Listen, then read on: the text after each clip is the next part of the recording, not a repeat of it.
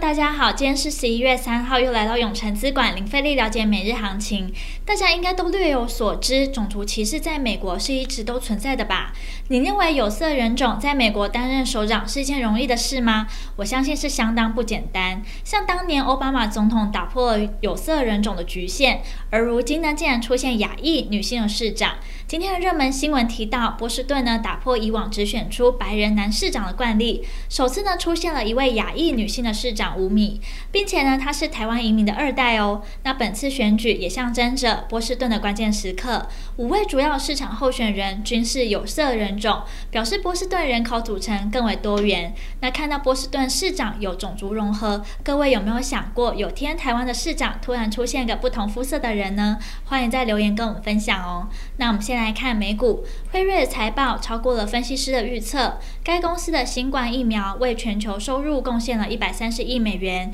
占公司当季总收入的一半以上，并且辉瑞将二零二一年新冠疫苗的销售预测上调至三百六十亿美元。同时呢，苹果等大型科技股摆脱本周低迷的局面，美股三大指数啊再创新高，已经连续三个交易日创高了。那震惊消息方面，联准会开始要举行为期两天的货币政策会议，外侧预期呢，费德将公布缩减购债计划。同时，美国总统拜登表示，近期在考虑联准会下一任主席的提名人选。白宫将很快宣布结果。美股四大指数皆上涨，道琼上涨一百三十八点七九点，费半上涨一点二一 percent。科技五大天王涨跌互见，苹果涨零点七一 percent，Google、微软上涨，脸书、亚马逊跌。接下来看台股，跟着美股创高，今日同步走强，大量的资金又回到了航运股，金元双雄都在平盘附近游走，世界先进下跌了四 percent。被动元件重回市场的焦点，华新科亮灯涨停，国巨、凯美、奇力新等涨势也相当不错。双低族群今天人气也很旺，面板双虎稳健获利，友达涨了五 percent，一度站上二十元。群状、彩晶上涨一到三 percent，威刚涨六 percent，华邦电、南亚科涨三到四 percent，钰创呢涨了八 percent。而今日的主角航运族群吸引了资金的进驻，货柜三雄将公布第三季财报，今天大涨超过半个。停板，台华投控亮灯涨停，四维航、中航、裕民等散装航运股也都上涨。整体运输类股的指数呢上涨逾五 percent，是盘面多头指标，成交比重上升大约至三成。那电子族群主要以被动元件还有双低族群带动，不过在金融以及部分传产仍遭调节，中场涨幅收敛，上涨五十六点一九点，收在一万七千一百二十二点一六点，成交值来到三千两百六十一亿。三大法人买超二十五亿，外资买三十八亿，投信卖十九亿，自营商买六亿。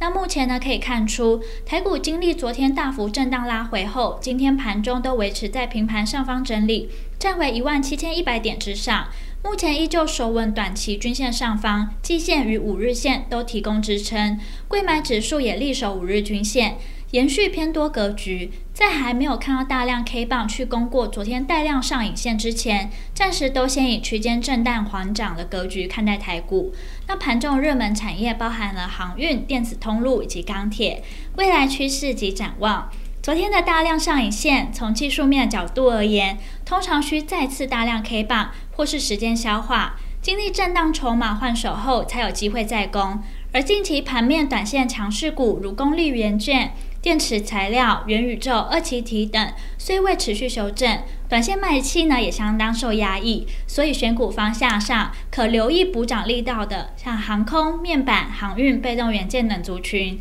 那听到这边，相信大家已经在了解完国际跟台股状况后，更希望知道怎么对自己的投资获利有帮助。记得，稍后六点，我们永诚资管张太一分析师会详尽针对盘中的热门族群解析，包括二六零三长荣、二四零九友达、三四八一群创、二三七六技嘉、三七零七汉磊，敬请期待。今天的永诚资管零费力了解每日行情就到这边结束，祝大家可以赚饱饱。喜欢我们可以订阅，按下小铃铛。想更了解我们永诚资产管理处，欢迎到我们粉专及我们官网。那我们明天见喽，记得准时收看我们永诚资产管理处等你。